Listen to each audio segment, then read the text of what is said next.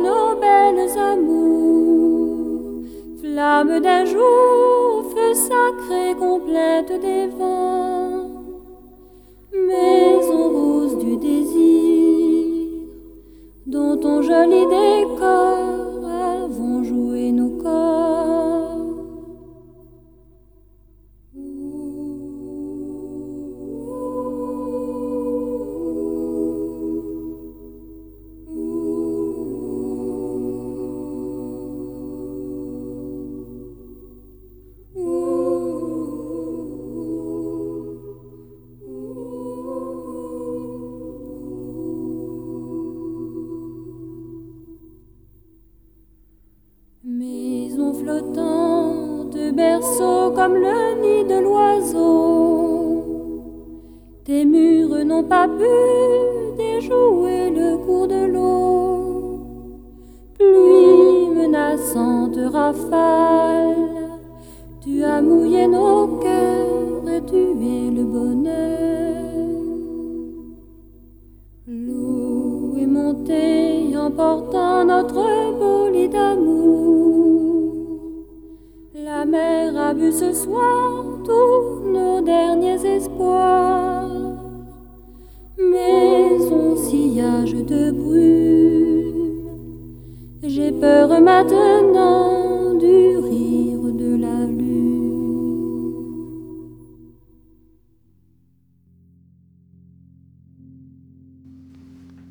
Après, à l'adolescence, c'était quand même un peu différent parce que mes parents sont séparés, j'avais 13 ans. Je suis partie en pension au Pays Basque et je me suis fait renvoyer de pas mal de pensionnats. Et revenue à Paris, j'ai été au centre américain où il y avait des Hoot-Nanny. Le Hoot-Nanny, ça venait des États-Unis. Et en fin de compte, c'est une scène ouverte où on donne son nom, on s'inscrit et chacun va faire une, deux, trois morceaux. Je me suis inscrite pendant un an sans bouger de ma chaise parce que j'étais timide. Au bout d'un an, j'ai, réussi à, aller chanter devant tout le monde. Mais ce qu'il faut dire, c'est que c'est là que j'ai vu ma première vielle. Et je suis tombée en amour sur cet instrument immédiatement. Je me suis dit, je veux un instrument comme ça. Et je fais le lien, en fin de compte, avec comment j'ai eu ma première vielle. C'est quand même une belle histoire. D'abord, j'ai eu euh, une vielle ancienne qui était tellement abîmée que quand je jouais, elle était bouffée par les vers et j'avais la, robe pleine de, de sueur.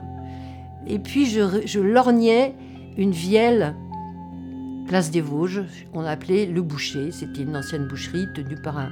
un- C'était un magasin d'instruments anciens. Il y avait une vielle magnifique. Et cette vielle, elle me, me faisait baver, mais évidemment, j'avais pas les moyens de me la payer. Et un jour, je suis rentrée dans le magasin et j'ai dit Je voudrais bien essayer la vielle. J'avais mon autre vielle un peu pourrie. Et quand j'ai commencé à jouer, le vendeur, il a baissé le rideau de fer, il a été chercher un tonneau. Et j'ai joué pendant deux heures. Et je suis repartie avec la vielle, il me l'a donnée. J'ai traversé tout Paris en portant la vielle dans mes bras comme si c'était mon nouveau-né. C'est quand même un souvenir euh, assez merveilleux.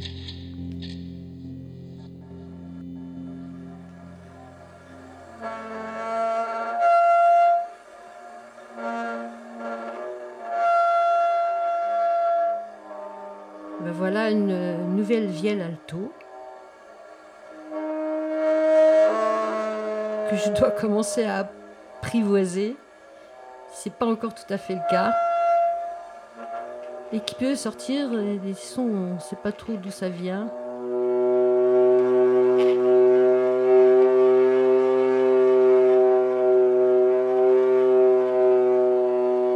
Et la vielle, c'est un instrument qu'on tient sur le ventre.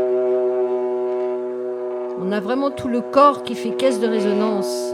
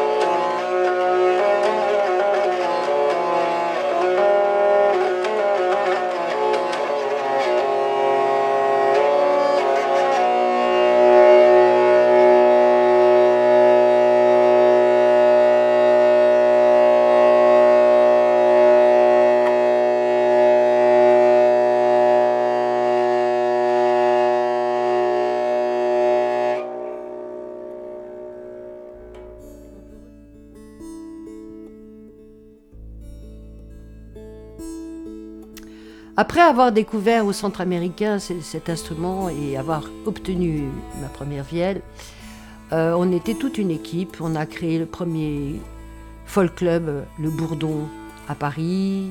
Il y a eu la Chanterelle à Lyon. Il y a eu le Courte Paille à Grenoble. Enfin, et les grands, grands festivals. Et on a fait des soirées euh, inoubliables qui pouvaient durer toute la nuit, où on a fait venir des, musiciens de, beaucoup de cultures différentes, bien avant la, mode de la world music. Et moi, j'ai recréé une nouvelle famille avec euh, ces musiciens et, compagnons de route que j'ai rencontrés. Et on a sillonné toute la France. Et on a même été jusqu'au Canada. On a fait des collectages. Voilà, c'était une période très très riche de cette découverte de la tradition orale, la musique traditionnelle que l'on a entendue de sa grand-mère, qui elle-même l'a entendue de sa grand-mère, etc. On a collecté tous ces sons et toutes ces musiques. On était passionnés.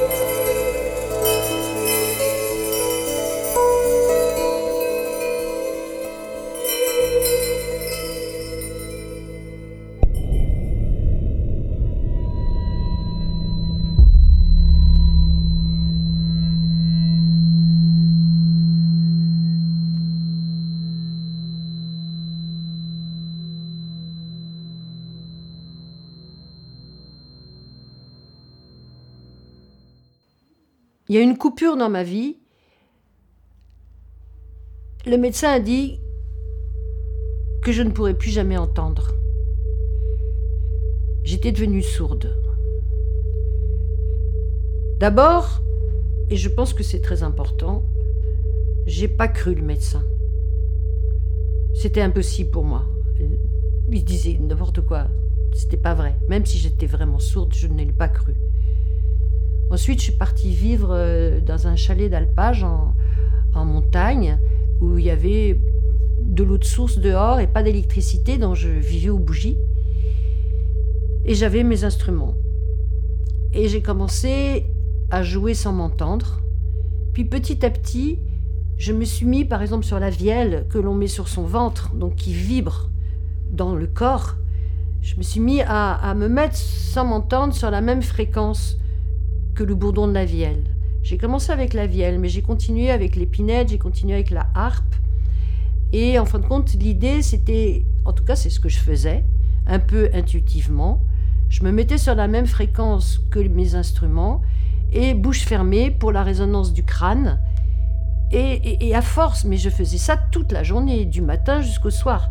J'avais donc les tympans euh, qui étaient éclatés, l'os du rocher des deux côtés qui était fêlé.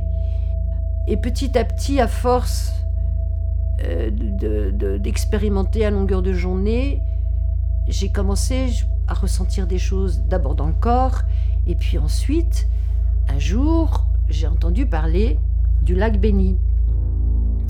Le lac Béni qui était à deux heures de grimpette en haut de la montagne où j'étais. J'étais à un endroit qui s'appelle le Mont Saxonnet.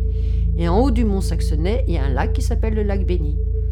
Mais j'étais encore assez fatiguée et donc au début je faisais 200 mètres et puis je me reposais. Et puis bon. Mais petit à petit, un peu plus. Et ce jour-là, je suis montée à peu près à mi-hauteur. Et là, j'entends un son, une musique extraordinaire. Alors je me dis, mais c'est ma tête, euh, c'est mon imaginaire. Qu'est-ce que c'est?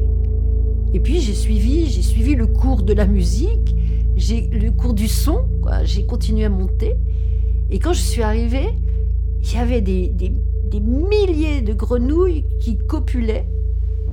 Et, c'était le chant de ces grenouilles que j'ai entendu. Et j'ai même, même pu caresser le dos des grenouilles, elles ne bougeaient pas. J'ai vu ça une fois dans ma vie, c'était ce jour-là, et c'était au lac Béni. Et c'est là que je me suis rendu compte que j'entendais de nouveau. Donc ça a été... Euh, bah, c'était un moment béni, comme, comme le lac. Quoi. C'était, c'était merveilleux. Ça, j'ai, ce souvenir et je l'aurai toujours.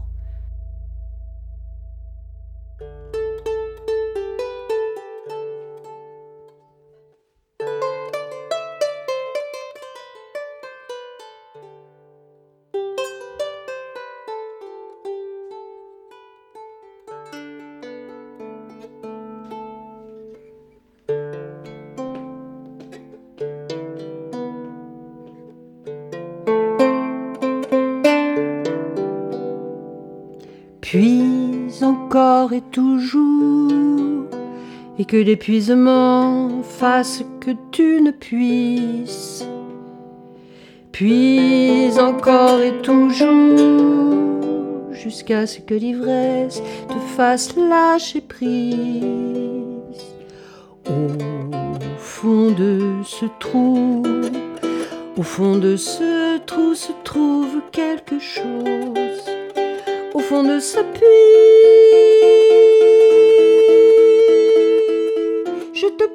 bien vouloir me croire quand je te dis.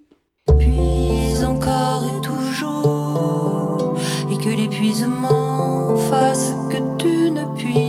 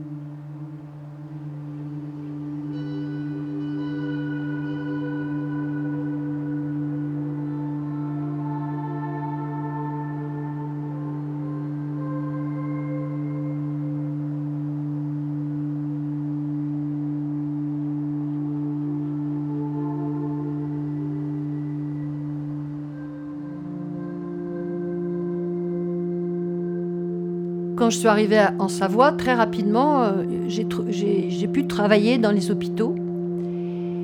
Et euh, j'ai travaillé avec des groupes, en hôpital de jour aussi. Mais j'ai eu un petit garçon, Hugo, dont je me suis occupée pendant, pendant 10 ans, qui avait 4 ans, 4 ans et demi quand il est arrivé chez moi, et euh, qui était autiste. et donc au départ, il ne savait pas entre moi et toi, c'est-à-dire lui et moi, il connaît pas ça. C'était pas possible ça. Il pouvait pas se différencier ou, plutôt voir l'autre. Euh, et c'était incroyable parce que avec la harpe, moi je, partais de ces mots. Bon, il était arrivé avec peut-être une chanson qu'il connaissait, enfin Petit ours brun, une histoire comme ça. Et en partant de ces mots, vraiment j'ai fabriqué, enfin au fur et à mesure de, ce qu'il me disait ou de même de ses stéréotypies, parce que les stéréotypies, c'est-à-dire qu'il y a des, gestes, par exemple, il se bouchait les oreilles ou il sautait sur place, des choses comme ça.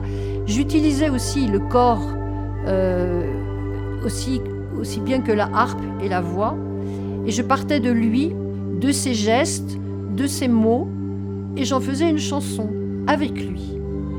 Et ce qui était incroyable, c'était que d'une semaine sur l'autre, moi, ce qu'on avait fait pendant la séance, j'avoue, j'avais complètement oublié.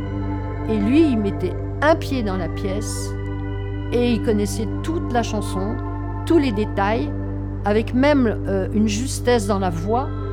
Et au fur et à mesure, quand on a fait ça, il faisait, il, parlait en rime. Il se rendait même pas compte qu'il parlait en rime. Donc on a fait beaucoup de chansons euh, ensemble où je l'ai accompagné à la harpe. Et là, quand il, quand il était avec la harpe et la voix et ses textes qui étaient mis en musique, il avait plus ses stéréotypes. Il mettait plus ses mains sur les oreilles. Il sautait plus sur place. Et petit à petit, le jour où il a pu me dire toi et moi, c'est quelque chose qui a été pour moi euh, magique. C'est ça la magie. Et parallèlement, j'ai aussi travaillé à la Dîme Savoie, qui est un endroit où on m'a envoyé en tant qu'artiste dans les hôpitaux avec des enfants euh, extrêmement atteints. C'est-à-dire, ce genre d'enfants, on ne sait même pas que ça existe, on ne les voit pas dans la rue. Euh, je peux donner un exemple. Un petit garçon qui avait 16 ans, qui était grand comme 80 euh, cm, il n'avait pas d'yeux, il n'avait pas d'oreilles. Et cet enfant, il était à l'autre coin de la pièce, il roulait, roulait, roulait, roulait, il voulait se mettre contre l'arpe. Il n'avait pourtant pas d'oreille. Hein. Euh, il y avait une petite fille qui s'automutilait. Il n'y avait que des sons du style Ah qui sortaient. Euh, et en fin de compte, j'ai fait un spectacle avec ces enfants-là. Et le, le est devenu du blues, parce que je suis partie, je me suis mis en résonance. J'ai fait la même chose que j'avais fait sur moi, de me mettre sur la même fréquence. Je me suis mis sur la même fréquence que cette petite fille. Et en entendant elle, en entendant ce que les autres entendent d'elle, qu'elle n'entendait pas forcément, euh, elle a pu aller plus loin. Et c'est devenu du blues. Il y avait un petit garçon, lui, il faisait clic-clac, clic-clac sur les interrupteurs électriques eh ben, c'était son truc, c'était son, son, truc à lui, quoi. Eh bien, euh, c'est parti pour faire un rythme. Euh, voilà, en fin de compte, on, fait feu de tout, quoi. Et c'est ce que j'ai fait euh, dans, dans cet hôpital et dans les différents endroits où je suis intervenue.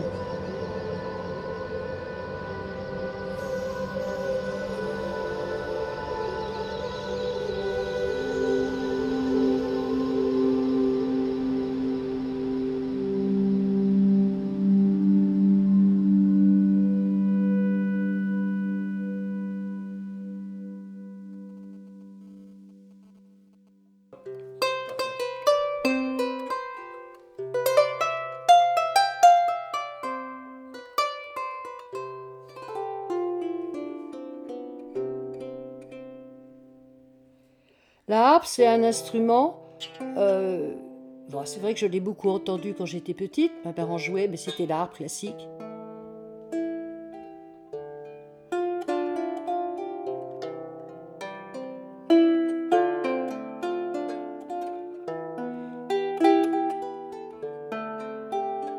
C'est un instrument qui, va peut-être, euh, en tout cas dans le cas du soin, va réharmoniser, recentrer, apporter de la douceur. Mais ça dépend ce qu'on en fait, bien sûr. Là, moi, j'ai une petite harpe qui a été construite par euh, Yves Darcisas, qui s'est spécialisé dans la construction de harpes médiévales, qui a fait une recherche assez approfondie. Et, et donc, les cordes sont détendues, ce qui n'est pas du tout le cas dans la harpe classique. Moi, la première harpe que je me suis fait faire, c'était euh, une harpe celtique et c'était euh, probablement pas au point parce que elle a explosé. Et après, on s'est rendu compte qu'en effet, la tension des cordes était très importante et le choix aussi de, de la table. Et donc maintenant, j'ai des harpes qui sont construites par Yves Darcisas, qui est un vieil ami luthier. Et les cordes sont détendues. Elles sont un peu plus resserrées que dans la harpe classique ou même dans la harpe celtique. Par contre, elles sont c'est modal. Donc il faut s'accorder à chaque fois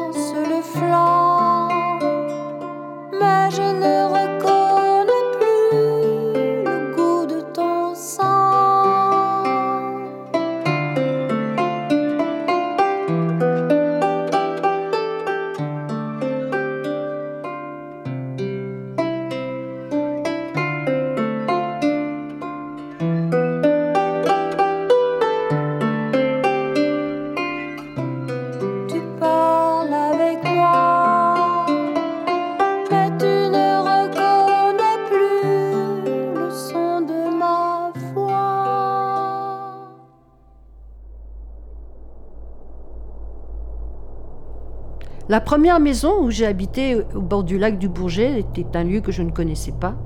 La toute première maison, il se trouve, très curieusement, et je m'en suis rendu compte des années après, que c'est celle qui est sur la pochette de Maison Rose. Ensuite, il y a eu une deuxième maison, un petit peu plus haut, toujours donnant sur le lac. Et puis il y a eu une troisième maison, mais alors tout en haut, ça s'appelle, le lieu s'appelle la Dent du Chat. Et là, c'est au-dessus des nuages. Et en même temps, on voit le lac quand euh, il n'y a pas de nuages. Il se trouve que j'ai eu une histoire à ce moment-là avec quelqu'un. Et euh, j'ai commencé à habiter avec cet ami dans cette maison. Et petit à petit, ben, je ne pouvais pas ouvrir la porte, je ne pouvais pas ouvrir la fenêtre, ça refroidissait les murs, je ne pouvais pas ceci, je ne pouvais pas cela. Et j'ai été marcher euh, au bord de la falaise où j'avais une vue absolument incroyable, extraordinaire. Et j'ai parlé toute seule et je me suis dit, mais ma fille, ta maison, même si elle est bien belle, cette maison, ta maison, elle n'est pas là. Ta maison, elle est à l'intérieur de toi. Tu t'es rendu compte quand tu as travaillé avec les enfants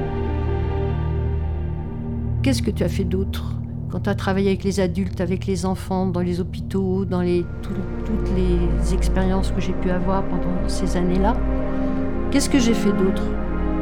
J'ai fait d'autre que de vider tout ce qui n'était pas, ne faisait pas partie, tout ce qui n'est pas toi, se débarrasser des choses qu'on a pu nous inculquer et qui passent maintenant à travers notre filtre et qui fait qu'on appréhende les choses d'une certaine manière vider sa maison. C'est pour ça, maison vide, c'est vider euh, tout ce qui peut venir de croyances. La maison vide, c'est aussi comme un, comme un vase. En fin de compte, ce vase, il va laisser l'espace. Il va pouvoir se remplir. Ce vase, il va pouvoir aussi résonner. On est tous les résonateurs les uns des autres.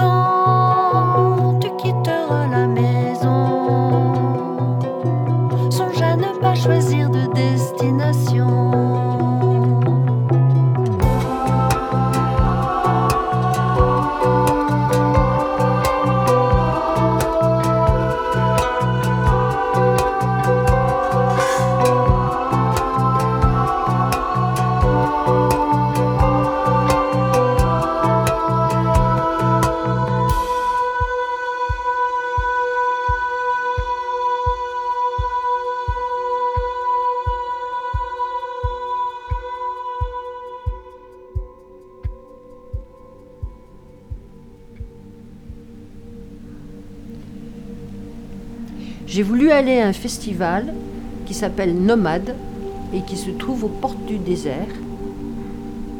Quand je suis partie dans ce festival, une fois arrivé à Mohamed El Jislan, ça s'appelle, eh ben, le festival était annulé et les frontières se sont fermées. C'était le début du premier confinement. Et je me suis retrouvée coincée là-bas en connaissant personne. Les, Marocains avaient été au courant que le festival était annulé, donc il n'y avait pas de musiciens, il n'y avait pas de chambre d'hôte, c'était un tout petit village. Et la seule solution, c'était de, vivre dans un campement euh, en plein désert. Donc j'ai vécu un mois et demi dans ce campement. Et le sable, c'est incroyable comme il peut vous apporter une certaine connaissance. Car le sable, il peut être, euh, les formes peuvent être tellement euh, euh, sensuelles, douillettes, mais aussi il peut être une puissance rare de, de destruction, on va dire. Je suis partie un jour, j'avais vu au loin une, une, dune plus haute que les autres, et j'ai voulu monter sur cette dune. Je suis partie, le temps était arrivé sur la hauteur de la dune, en une fraction de seconde, le vent s'est déchaîné, des tornades. Je voyais plus rien, ni devant, ni à droite, ni à gauche. J'avais du sable plein les oreilles, plein les yeux, du très très puissant. Et je suis devenue toute petite racine accrochée à la terre. Et puis je n'avais pas d'autre solution que d'attendre que ça passe. C'était. Alors voilà, le, sable, ça peut être une merveille de douceur et ça peut être aussi d'une puissance effroyable. J'allais aussi dans un, dans un petit recoin, dans un creux de dune, où il y avait un arbre, un acacia du désert. Et je venais là pour écouter le son du vent dans les, dans les branches. Et ça, c'est quelque chose aussi qui, qui était des moments importants où je me remettais un peu dans ma maison intérieure. Je m'éloignais du campement, j'étais toute seule, je m'arrangeais pour pas qu'on me voie du campement. Et là, c'était vraiment la ressource où je me retrouvais dans ma maison blottie à l'intérieur de moi, avec le son du vent dans les arbres de l'acacia du désert. Donc j'ai vécu ça. Mais euh, j'ai aussi un souvenir d'un nomade qui était euh, agenouillé sur le sable et qui s'est jeté du sable sur la figure. C'était un geste euh, avec une dévotion et une humilité. C'était tellement beau, j'ai été très très marquée. Voilà, quelque chose qui m'est resté aussi de, ce moment-là. Euh, c'était comme une cérémonie dans le, dans le rien, dans le silence total.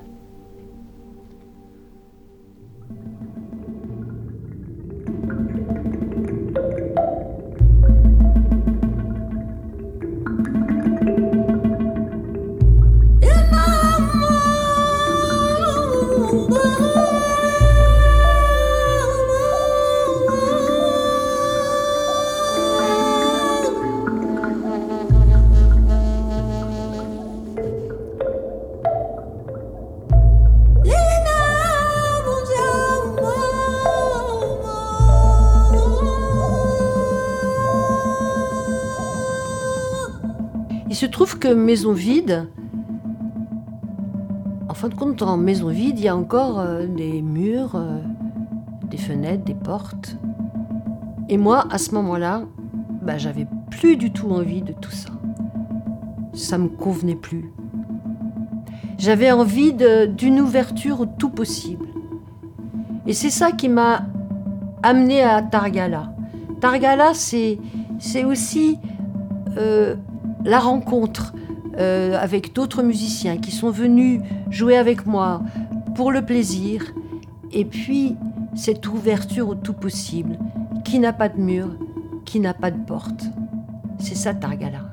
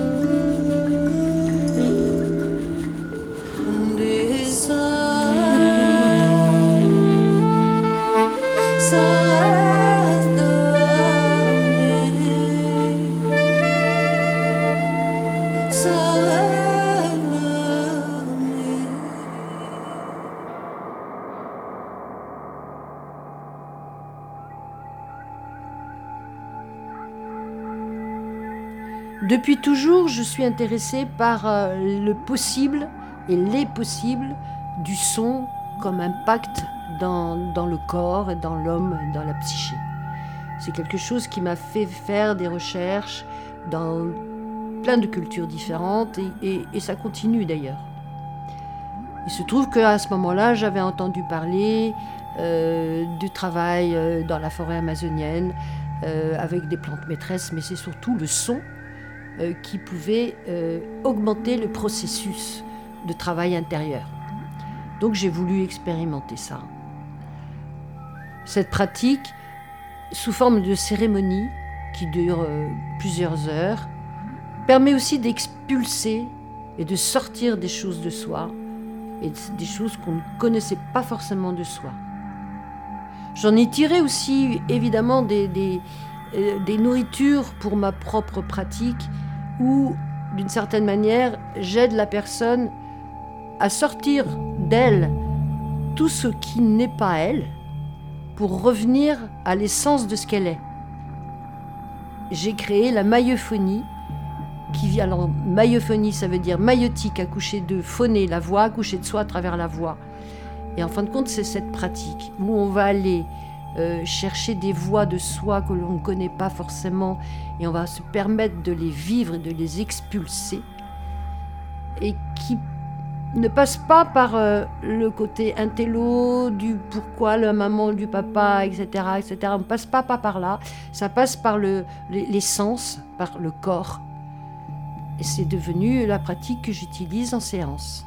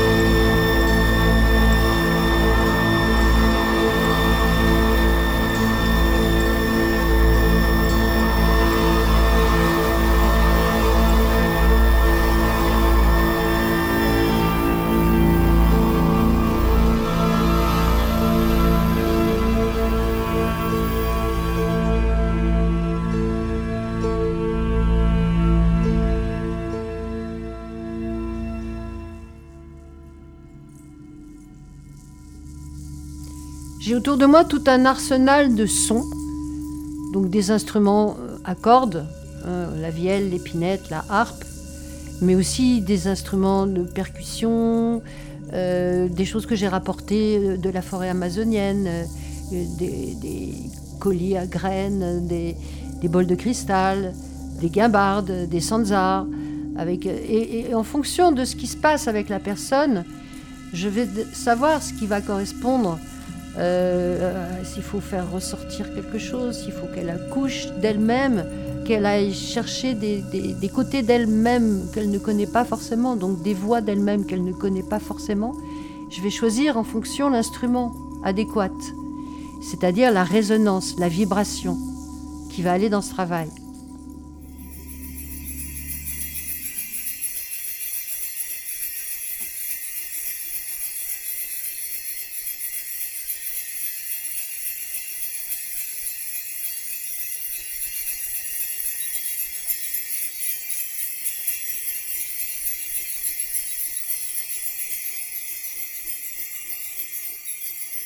Voilà un des instruments que j'utilise, qui a été fait euh, par une chamane. Il y a des cristaux, des herbes médicinales à l'intérieur, et puis c'est, il y a la, la, rivière qui a coulé dessus. Enfin bon, c'est toute une histoire, toute une aventure.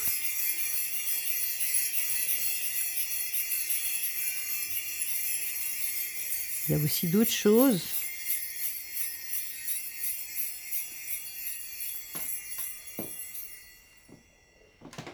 C'est ça.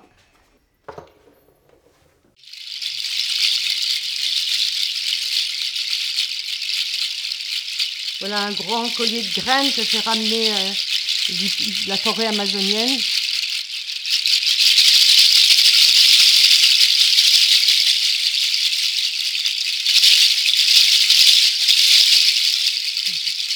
Sert plus pour la transe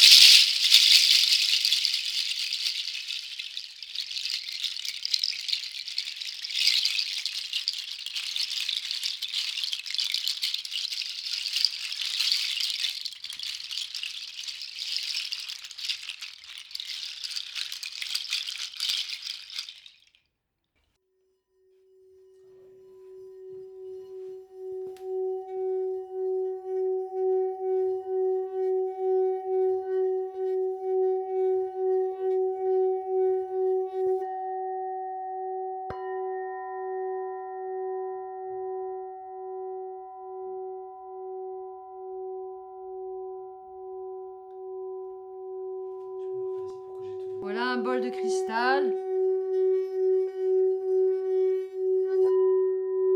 On peut faire résonner au-dessus de la tête, au niveau du cœur. J'en ai de différentes sortes avec différentes tonalités. Et c'est plutôt en fin de séance que j'utilise ça. Quand la personne euh, redescend dans ses racines, dans ses fondations, et aussi au niveau du, la résonance euh, du crâne.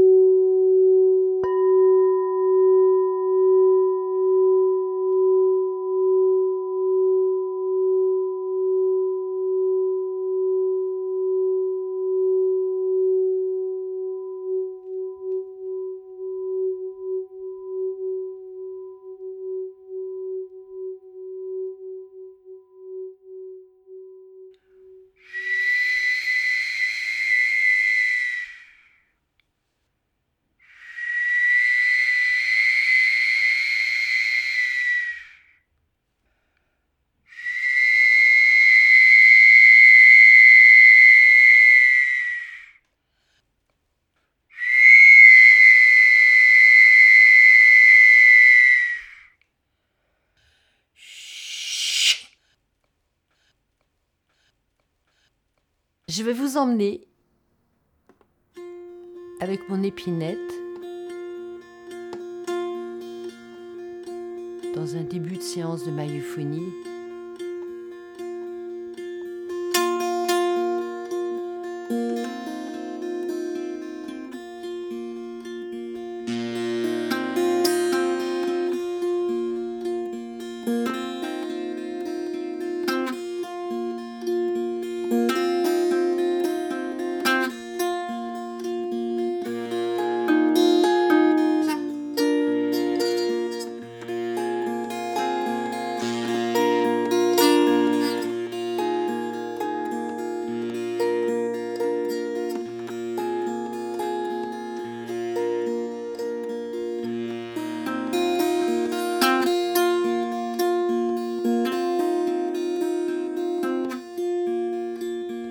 vous allez trouver une place, un espace, votre espace, votre place. Trouvez cette place. S'il le faut, vous bougez un peu jusqu'au moment où, ah, ça y est, je suis à ma place. Puis vous vous positionnez au niveau des pieds, même poids, orteils et talons. A un équilibre entre les deux. Sur l'expire, vous allez d'abord vous enraciner. J'expire et je m'enracine jusqu'au centre de la terre. Puis, à l'inspire, au contraire, vous vous allongez dans votre verticalité.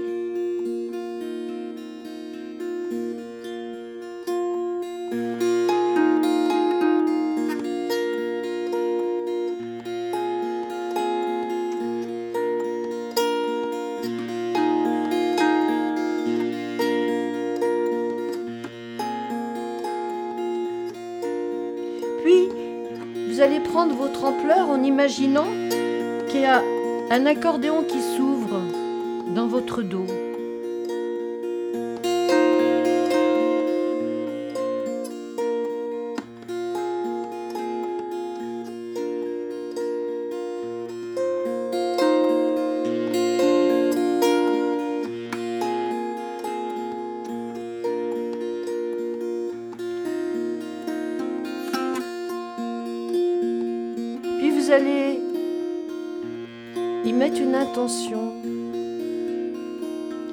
J'inspire l'expire de l'univers, je me remplis de fécondité de la vie, de force de vie.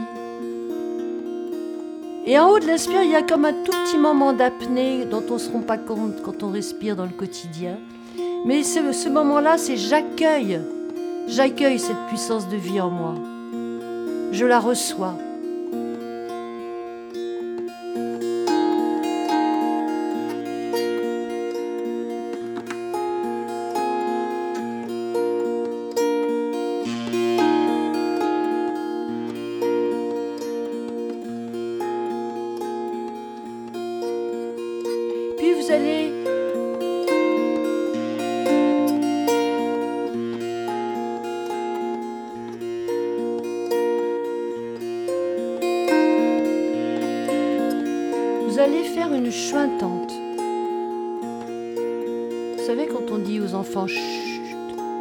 Et pourquoi on dit aux enfants chut?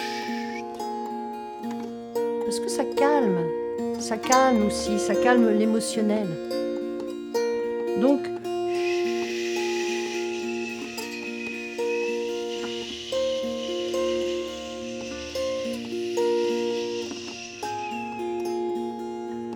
puis vous allez imaginer que vous êtes euh, comme un bébé, un bébé dans son berceau qui découvre tout ce qui est possible de faire avec une chointante. Donc vous allez vous amuser, vous allez jouer avec cette chointante, chercher tous les possibles de cette chointante.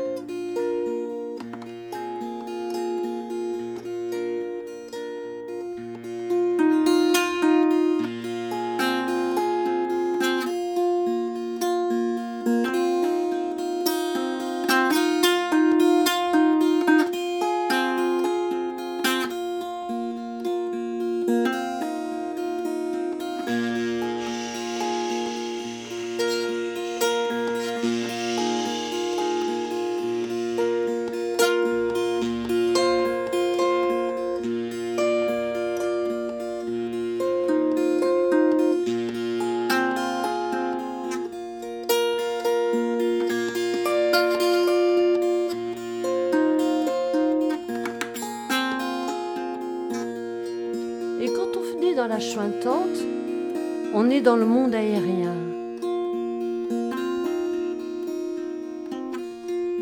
On n'a pas encore fait vibrer notre maison intérieure, notre caverne intérieure.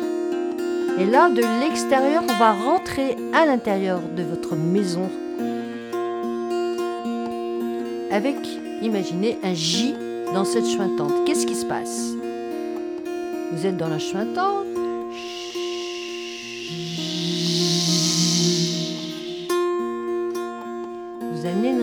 Dans le corps.